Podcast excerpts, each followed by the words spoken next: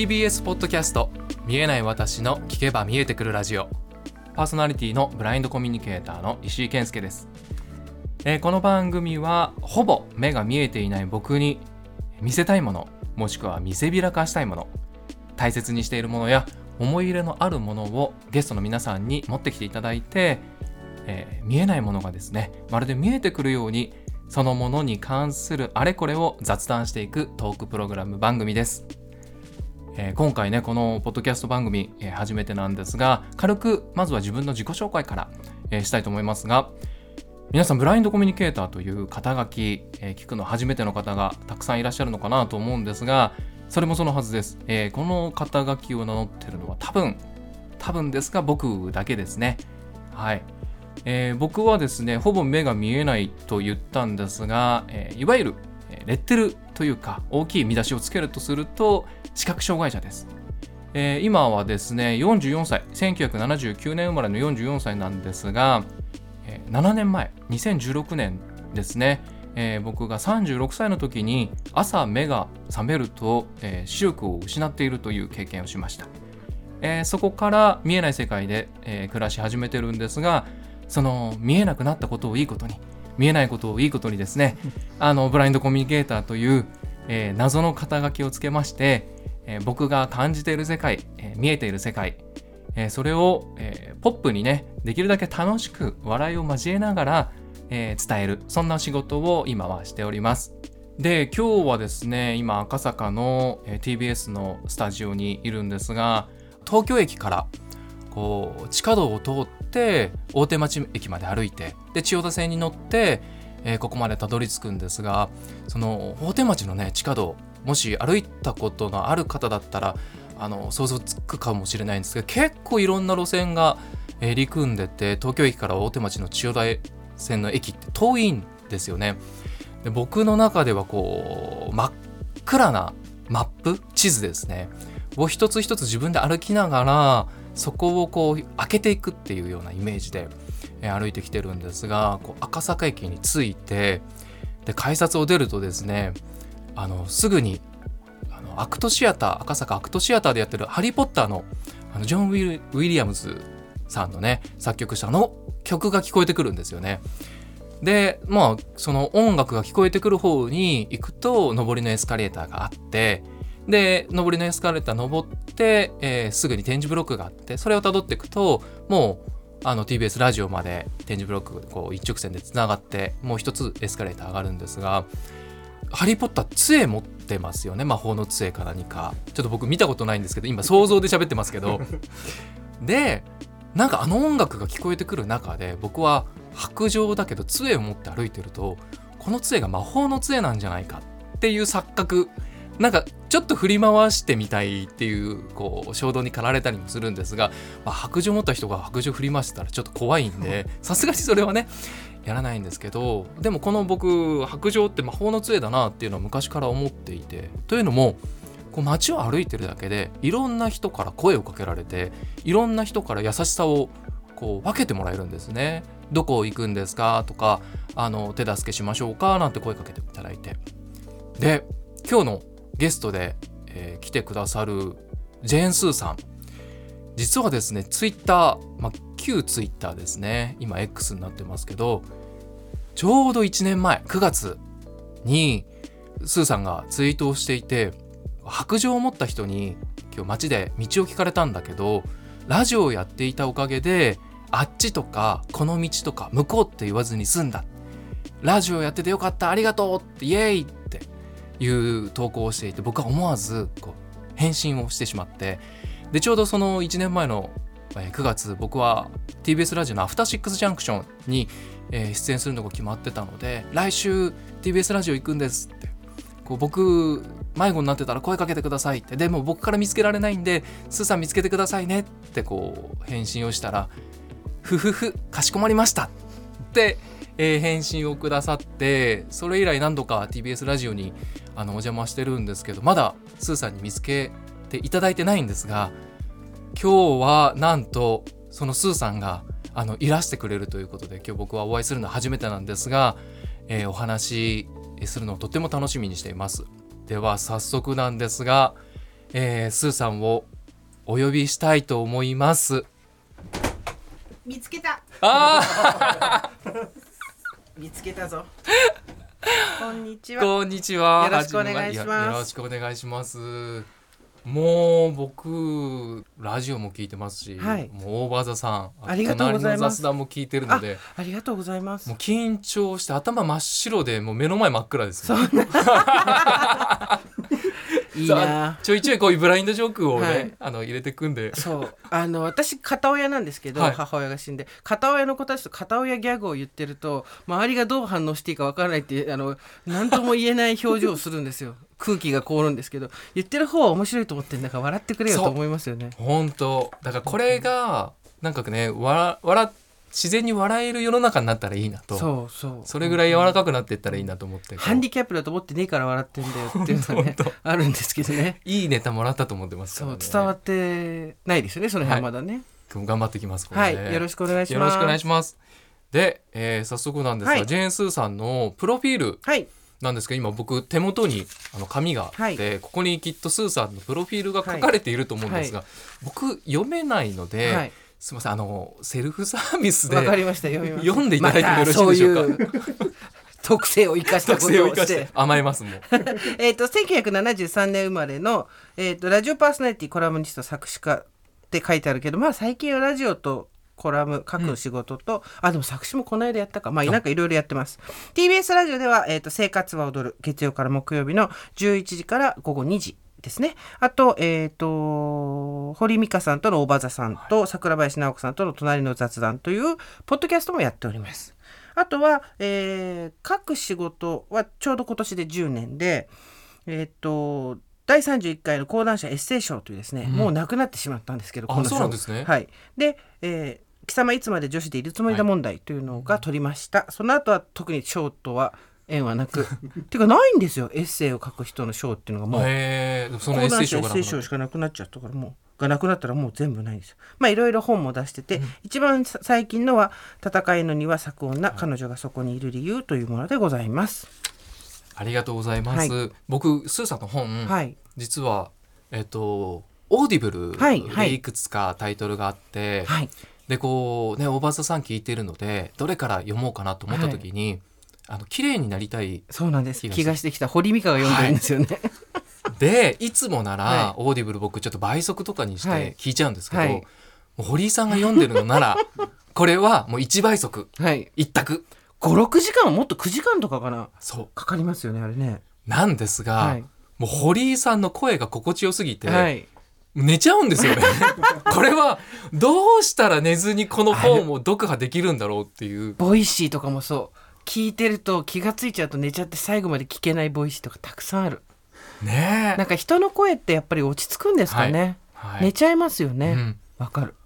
だからもう聞くぞっていうはい何かを寝る前とか、あともうちょっと僕高速バスではいこう都内まで出てきてるんですけど、はい都内じゃないんですね。そうなんですよ僕千葉の館山あ、いいところですね。はいあったかいね。海の目の前はで過ごしてて、まあ、バスに乗っちゃえば2時間で着くし。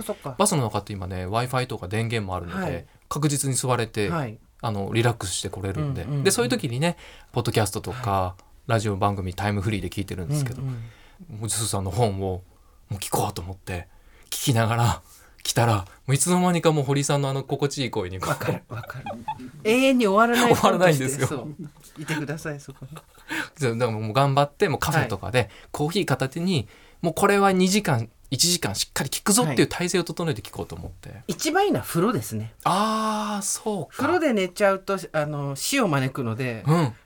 さすがにそんなには寝ないので、確かに。私はオーディブルとかは風呂で聞きます。あいいことを聞きました、ちょっとやってみますそれ。そう。でね今日ここに入った時に、はい。自分の容姿を描写してくださいって言われたんですよ。それしないでいいと思ったからさうん。来たのにさ。え何？どんどんな服装な嫌じんですか？ゃん。なんか自分の容姿とかって嫌じゃん。あ。自分の容姿が大好きですっていう人って、まあ少ないじゃないですか、あはいはい。でそこを問われないっていううん。のがラジオなんですよ、はい なんでか自分の容姿を言わなきゃいけないんだっていうんで。でもね今日は石井さんと私ははい。同じく黒の T シャツ着てて、そうなんですね、は石井さんはマドンナのツアーそう。2006年とか8年とかですよねそれね。ちょっと背中に多分書いてあるんで、ちょっと僕くるっと振り向きますね、ちょっと見てもらって2006年だ。あ。東京ドーム、東京ドームなんですね。そう。行ったんですよこれ。懐かしい。そう。僕これ見えなくなってから、はい。友人からもらっあてそうなんですね。でマドンナの T シャツで、はい。僕ほちょっとだけ見えるので、はい。なんかこうここに、えっと、文字が書いてあってマドンナが何人かいるっていう情報は知ってるんですけど、なんかその色、うん。文字の色とかが全く知らなくって。そっかそっか。黒字に、はい。えっと、ネオンカラーでディスコのようなネオンカラーでマドンナって書いてあります。へえ。MAD じゃあいろんな色が入ってるんですね。えっとベースの色は紫とか青とかピンク。はい。紫みたいなものがこう、えーネオンカラーでマドンナでさマドンナの O がはいミラーボールになってます。でその下でマドンナが、えっとポーズを決めてるのが12345人います。それでマドンナがいっぱいいるんですね。そう。はあ。で後ろにそのツアーの情報が書かれてるんですね。タイトルと,、えー、と年号が書いてありましたへええどうどうでした？マドンナのツこれ最高でしたよ。はいでもこれ覚えてるのが、うん。この T シャツが燃える席って5万円なんですよ。え？で今だとつあのライブで5万円の席とかってないわけじゃないけど、はい。2006年の私が5万円出すでライブを見るって、もうありえないぐらいあのハードルの高いことだったんですけど、はいはい。でもマドンナ見るんだったら、うん。払おうって言って払ってはい。見たんですけど、ただこれを含めた T シャツを含めたあとパンフレットとかなんかいろいろグッズがあったんですね、うん。でそれ入り口でもらうわけです、はい。で下でそれに押し椅子の下に置いてわーっと踊って見て楽しんでたんですけど、うん。終わった後なかったんです、ええ4人か5人で友達行ったんですけどその時誰のがないか分かんないけどみんなパッパッパッパって自分の取って私どんくさいからあって気がついたら私の分がなかったんですよ。ええ盗まれてたんです。誰かがじゃあ2そうつとか持ってっちゃった5万払えるやつが物盗むなよと思うんですけどでもその時にうわほん。リサちゃんが、うん。私お兄さんも言ってるからお兄ちゃんから T シャツ分取るからこれあげるよって言って、はい。すぐくれたんです。そうお友達ですかそうなんです。へえだからもすごい。なんていい人なんだ。ってみんな後の3人ぐらい私と目も合わせなかったからね。これは私のよってそいうね。う。リサだけがこれあげるよって言ってすぐくれたんですよ。だから他のグッズは私パンフレット以外持ってないんですけど、はいはい。その T シャツだけは持っていまだに持ってます。ああ早急だから僕ねスーさんをお迎えするのに、どんな洋服着ていこうかなって、うんうん。僕もともとアパレルファッションをやってたので,、で今はもう自分ではねあんまりこう見えないので、でもなんか手持ちの洋服でこう想像をしながら組み合わせてくるんですけどなんかこう僕人にこの人と会う時にこれを着てったらなんかいいかなっていう文脈をつなげて、はいあのはい。洋服を決めるのが好きなんですね。でやっぱスーさん洋楽だしこうマドンナはい。こう反応してくれるかなと思って着てきたらもう今日そんなまんまと。話ですよネックレスはそれは何ですか？三角のがむ耳あのぶら下がってますそう。はい。これがですね僕が見えてた頃から今もお手伝いしてるんですけど、ニンフスという、ん。あのジュエリーブランドがあって18金とその天然石というかあのジュエリーで作ってて、でこれは僕が入院あの突然見えなくなったので、はい。僕。入院してた時にあの入院してる時のこうこ僕瞑想とかも日常的にするんですが、はのイメージでこう座ってる座禅組んで座ってる時の、こう真ん中に7つこう宝石がはい色違いのものが入っていて、いわゆるそのチャクラカラーってういうのの対応した宝石を入れてくれて特別にこう作ってくれたんですねお守り代わりに。うんうんうんなのでもうなんかこれは僕のはい。お守りアミュレット親はい指ちょっと大きい親指の第一関節ぐらいまでの大きさの三角形ですそうですね。でも東方のマークに見えます。こっちから。見てるとそっか。確かに。東方いやえあれ？と思って。東方映画？と思いながらそれじゃあ使わせてもらいます東宝の東宝のオフィシャルグッズですと。ノベルティですそんな感じがしました。あとちなみにこうピアスも。あピアスもしてる。これこれ何のピアスだかわかります？見えますか？ミトコンドリアに見えまあ確かにでもそう見えるかもしれないこれね目。すあ目だ。目なんですよ。で一応ねこうフェニックスの目のデザイン。フェニックスって何ですか？えっと不死鳥？ああ鳥ね。鳥、うん。ね耳が今僕にとってははい。割と目の代わりになってるので、あーなるほどね。こう耳に目がついてるっていうちょっと面白い。メッセージ性が強いですね、はい。でいろいろ理由付けしていろんなものをつけてるんです でも石井さんあの突然見えなくなったっておはい。っしゃってましたけど、78年ですかそれで。7年ですね。7年。2016年の4月なので、はい。7でパッと見っていうこういう言い方も失礼なんですけど、パッと見目が見えない人っぽく見えないのでたそうなんですよ。眼球に変化が全くないんですね。はい。僕の、えっと症状ってそれこそスーさんがあのエピソード150のおばあさんで知らねえし。もうこれ言っとくとねほら、はい。後で皆さんが聞いてくれるから、りがとうございます。エピソード150でこの話してました、ねあの頭痛して目の奥痛くなって視神経に炎症が起きて、うん。突然見えなくなったらどうしようって考えたっておっしゃってて僕まさにその視神経に炎症が起きて見えなくなったんですやっぱりじゃああるんだそういうことは。あるんですよあれその回の時にスマートフォン何の役にも立たねえと思って だってガラケーだったらポチポチの場所がわかるから、うん110番も119番もできるけどまずあススワイプしかできないじゃないですか。でどうやってどこにピン入れんのとかなってたけどなんか右側5回押せばそう研そ究うになるっていうのを聞きました。そうだから僕もあの後すぐにメールラジオネーム、はい。でおじさんネームではい、メール出して、はい。であの152の回でこうメール読みの回があって、はい。結構見えないねリスナーさんそう。いていろんな方がね。僕もなんかこういつ読まれるかなドキドキみたいな。ドキドキしながら読まれなかったっていうなんかこうそう。でもなんかあしなんかその感覚を味わえてすごい楽しかったあれ面白いですよね。読まれた時も嬉しいけど、はい。あ読まれなかったってなるのもそうだからその後にすぐにこのポッドキャスト番組「はい。見えない私の聞けば見えてくるラジオ」でスーさんもうなんかフラグがそこで立ってて。そうですね。確かに。本当だ。そうだから今隣にスーさんの隣で多分ニコニコしながら、はい。あのうなずいてくれてる古川さんと放送作こん放送作家の古川さんとこんなことがあるんですねっていう話をしてたんですよね。うんうん。ねちょっと緊張はほとほぐれてきましたか？緊張ほぐれてきました。あよかった。スーさんのおかげです。そう。で私は今日黒い T シャツオーバーザさんの黒い T シャツに、えっ、とうんとパンタロンみたいなの履いてます。ああゆゆったりゆとパンタロンじゃなくてこれなんて言うんだっけ？サロペット。サロペット、はい、上と下がちょっとゆったりしたつながって感じ。るそうですそうです。体が大きいもんであのつながってよかったよ2016だ知らないでしょ私知らないですよ。イエーイ見えてる間にバレてたらやばかったぜ。いやわかんないです私すっごい気になるんですけど、うん。聞いてもいいですか、はいはい。途中で失明したわけじゃないですか、はい。中途失明って言う。んです中途失明です。で元から生まれた時から見えない人もいるわけですか、あと、まあ、見える範囲もグラデーショングラデーションいろいろあったりするんですか。でも石井さんはある日突然全くある日。全くというかほとんど見えなくなった。はい。これ人の容姿に対する、まあ、100万回聞かれてると思いますけど、はいはい。好きな女の子の見た目ってあったはずなんですよ。ありました。あ、異性愛者ならの話なんですけど、はい。はい。であの好きなパパートナーにしたい相手とか、まあ何でもいいですけど、はい。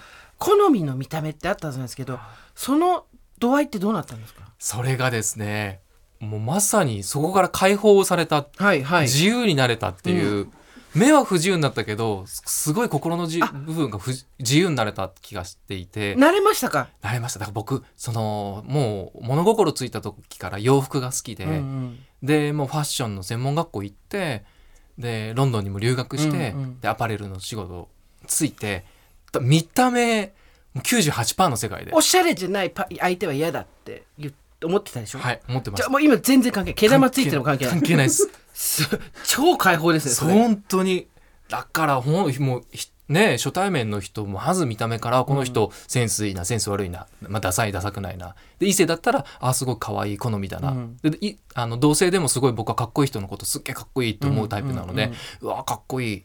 そうだそれが僕初対面のそのファーストインプレッション、うん。見た目から入らなくて済むので、もう年齢も容姿も関係なくこういう感じでそうですね。年とか聞いて後でびっくり「あのすいませんでした」みたいな感じになる時もめっちゃ年上じゃんとかもあるわけですよね。うんそっか。あとなんかとはいえあよくファッションとかで言う中身が出るみたいなのもあるじゃないですか。はいはい、っていうこともあってその自分がじゃあいいなと思った人とか素敵だなと思った人っていうのが、実際にどういう見た目かっていうのを他者に確認したりはしないんですか、えそれも面白い話で、はい。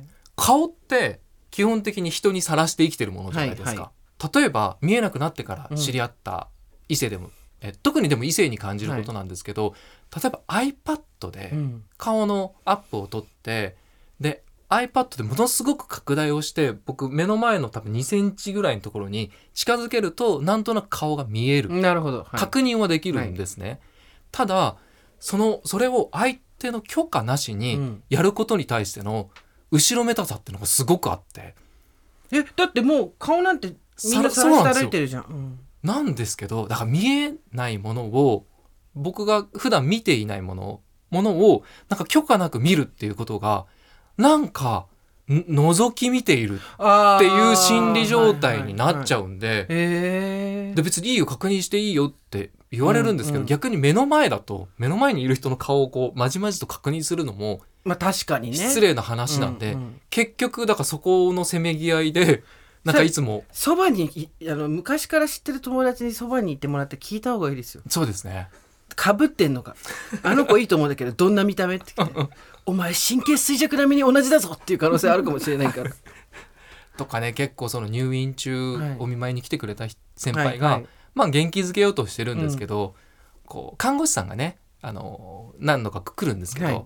うわ石井君かわいそう。ここの看護師さんみんな可愛いよっていう,、うんうんうん。看護師さん目の前にして言うんですよ、はいはいはい。もうずるいなと思って 絶対僕のためじゃなくて自分のために言ってるでしょっていう。そうね、うん、株が誰の株が上がるかと考えたらってことですよね。そうなんかだとでまあ性格がっていうのはあるじゃないですか、で性格とでも容姿の間に何かあるはずなんですよ、はい、うん。そこにあるものっていうのは何なんだろうと思って。なんかこれもちょっと分かんないんですけどやっぱいわゆるバイブス的なフィーリング。そうそう、ありますよね。その容姿いわゆる顔の造作だったりとか、えースタイルだとか、はい。そうファッションだとかっていうものとあとまあ仕草みたいなことだったりとか、うん。振る舞いもあるけれど、はい。そこから性格と言われるところまでの間のグラデーションに実は見えないけど察知してるものが大量にあるじゃないですか、はい、あると思いまじゃあすそこの感度はすごく上がった。と思いますね、なんかね自分で徐々にこう来てるんでいきなりパキンとこうね見えなくなった次の日からその感度が上がったかっていうとそんなこともなくて、まあ徐々に徐々に上がってきてるのできっとそう昔に比べたらそうなんだろうなっていう感じうんうん。ですけど、えスーさんどうどうですか？こう人と会った時に。割とど説明できない何かってありますよね、うん。最近は本当あの大場座さんでももうバイあ大場座さんじゃないちだお雑談でも言ったんですけど、人生バイブスが7割って言ったんですけど。いや本当にいいバイブスを出す人と悪いバイブスを出す人っていうのは確実にいて、はい。そこは科学的に何か証明できるものではないけど、うん。自分の察知能力としてうん。あることも認めざるを得ないし、はい。もちろんいいバイブスを出してる時もあれば悪いバイブスを出してる時もあるっていうこう変化はあるんですけど、全く言語化できないそして科学的にも多分そんなに実証されていない経験則による感みたいなのがものすごい研ぎ澄まされてる感じがします、年齢を重ねるたびに。そうです。やっぱ年齢のけ、なんかそこで積み重ねてくる経験値ってありますよね。ありますね。ありますね、そう、うん。もうちょっとひこれは否定できないなっていうことがうん。視覚紙面にはこう説明できないけどここは否定できないなとか、はい。認めざるを得ないなってことは結構ありますね。ですね。いろいろ矢継ぎ早に質問しちゃってすいませんでした、大丈夫です。えじゃあもうスーさんにちょっと質問したいことがあるんですけど、はいそのね大場座さんでも突然見えなくなったらあんた携帯とかどうすんのっていう話してましたけど、はい。スーさんが例えば明日、突然目が見えなくなるとしたら最後に見ておきたいものってあもうガンプロですガンプロ。え？頑張れプロレスです。それ以外何もないです。最後に目に焼き付けておきたいのはガンプロです。そうか。えでももう選手とかあるの？もう試合も興行？工業です工業です。なんならやるわ。大会やるわみんなスケジュール合うかなわかんないけど今渡瀬がドイツ行ってるからな。いろいろ全員あのみんな帰ってきた。はいはい。そう。ガンプロですガンプロ。うわそれはそうか。そうですね。そのもう勇姿を焼き付けてそうですドラマを焼き付けて。そうです。なんとかしてでも見えてた経験があるとすると、うんうん。その見た例えば写真とかはがい。立体になればわかるのかとか、うん。いろいろと考えません？考えます。どうしてます？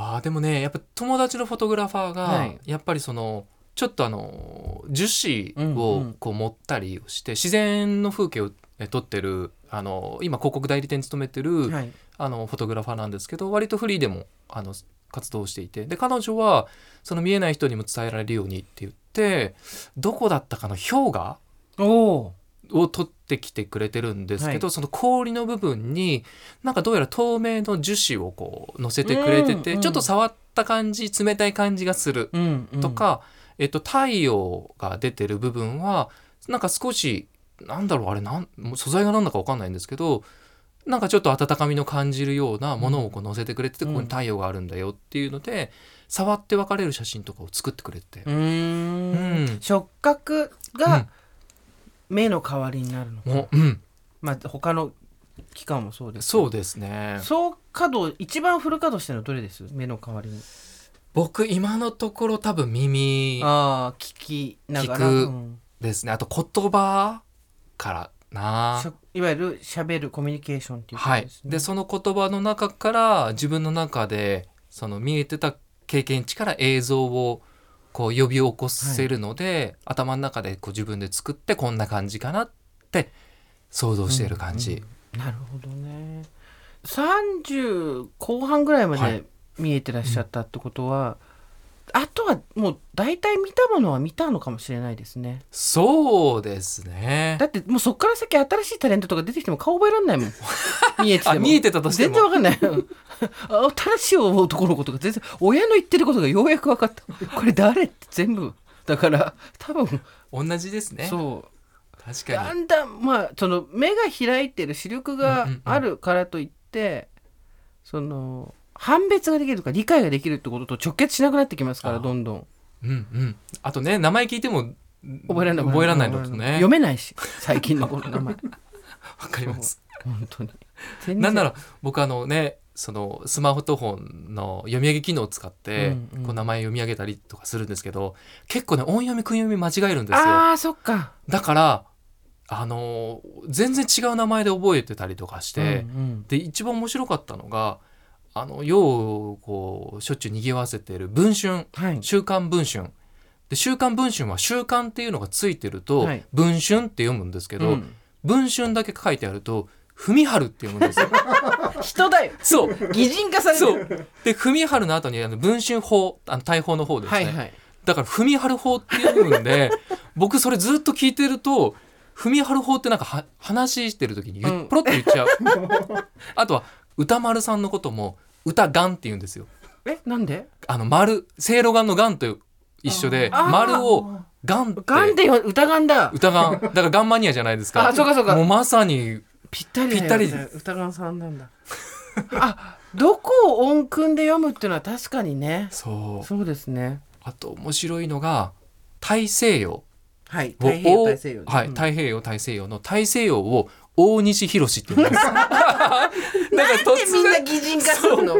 突然なんか自然科学系のこう、はい。あのー記事をネットで読んでると、はい。大西博には何々が生息していてって 誰っていう。そうビジュアル想像しますよね。大西は身長どれぐらいかなとかそういうのがあって実際にはい生まれた時からうん目が見えてないっていう人とも全然多分。お知り合いになりますよね。あなりますなります。なった時に、うん。やっぱり体験は全然違いますか、はい。やっぱバックグラウンはい。ドと見えなくなった経緯も違います。し、うん。そのうん見えなくなってからのキャリアはい。とかもともと目が見えてない友達はやっぱり僕も今でもどうやってこの世界を捉えてるんだろう、ん道ってどうやって覚えてるんだろうとか、すごい気になるんで、うん今スーさんが僕に聞いてくれたように僕もその友達に聞きます。うん。なんて説明されます？一度その子は27歳の女の子なんですけど、こう人と喋ってる時にその人の体がそこにあるかどうかは私にとってそんなに重要じゃないと。うんうんうん。そのその人の存在が分かればいい、うん。でもやっぱ触れてみてそこに肉体があってあやっぱそう当たり前だけどそこに体があるよね、っうんていうのなので、うんうん。だからえでもしかしてこういろんな人と話してる時に僕ら見えてた経験があるし見えてる人だったらその人の体がそこにある、うん。ボディをこう想像しながら、い。もしくは見ながら話してるんだけどその子にとっては多分そのねボディがない状態。だからその人のもっと本質的なところのを感じながら話をしてるんだと思うんですよね。音声とバイブスってことですよね、はい。そっか。最初からなければそりゃそうだよな、はうん他の、はい。えー、と身体的な、うん。えー、とハンディキャップがある人例えば聴覚とかはいはい。の人と知り合ったりもしますか、あうん。仲いいです。でこの間それこそ聞こえない友達が一人で手話通訳とかなしで、見えない僕のうちに立山に一泊二日で泊まりに来て、はいはい。どうやってコミュニケーション取るの？っていう。でももうなんかそういうの関係なしになんとかなるでしょうっていうので、普段はなどどうやってコミュニケーション取ってるんですか？えっ、とやっぱりテキストベースでやり取りをして、で僕は読み上げで聞く。で、えー、とその友達は目でその文章を確認する。ああそっか。はい。そっかそっか。そ目は見えるもんね、はい。うん。で UD トークっていうこう音声を自動文字起こししてくれはるアプリとかもあるので,、はい。でそれを使ってやり取りをしたりあとはホワイトボードにものすごく太いはい。ペンで大きく書くと、僕もあの小学1年生が覚えたてのひらがなを「あーいいう」って読むように、こう一文字ず一文字送りでこう読むことは、はいはい。見ることはできるので、はい。そんな風にしてコミュニケーション取ったりとあか。ー。そっかでも Google ドキュメントとかでも今喋ったらそのままはい。文字になるから、そんなに不便じゃないんだ。なそうなんですよ。だからあとはなんかこなんとかしてコミュニケーション取ろうっていう、なんかそれそれこそバイブスの世界ですよね。そうですよね。意思があればっはい。ていうことですね。でそれでなんかね外国全然言葉の通じない外国に行ってもう身振り手振りでなんとかなっちゃうのと、うん。同じなんじゃないかなっていう。うん。今そうこ言葉が通じない国に行ってるのと近いなと思いながら聞いてました、そっか、うん。じゃあ世界が広がったといえば広がったんですね、はい。知り合わなかったもんね今まで多分ね。そうなんですよ。だから見えなくなってなかったらきっと僕こういうあのポッドキャスト番組はい。やることもなかったですし、うんうこうやってスーさんと今向かい合ってねお話しさせていただくこともなかったですし、そこでい広がった新しい視界というかね。世界というか、ん。あるのでまあそれはそれでもう思いっきりこうなったがのがいいことにこう楽しみたいなっていう思いがすごい。そう。結局全部それ楽しみたいっていう貪欲な意欲さえはい。あればなんとかなりますよね、本当。えー、じゃあそんなスーさん今日、はい。僕にその見せびらかせたいものを持ってきていただいたと思うんですが、あなんか早速音がはい、えー、今ジェーン・スーさんとの、えー収録が終わったんですが、えーあまりにもこう話に花が咲きすぎてしまって長くなってしまったんですね。なので、えー今回初回からなんですが前後編パート1パート2として、えーお送りをしたいと思います、えーパート2では、えージェン・スーさんに持ってきていただいた、えー僕に見せびらかせたいものを、えー見せていただこうと思います。ブラインドコミュニケーターの石井健介でした。もっとプールのスポットライト。誰一人取り残さない社会をキーワードに。ゲストをお招きしながら勉強するやつ。みんなで考えてゆこう。スポットライト。毎週日曜夜11時配信スタート。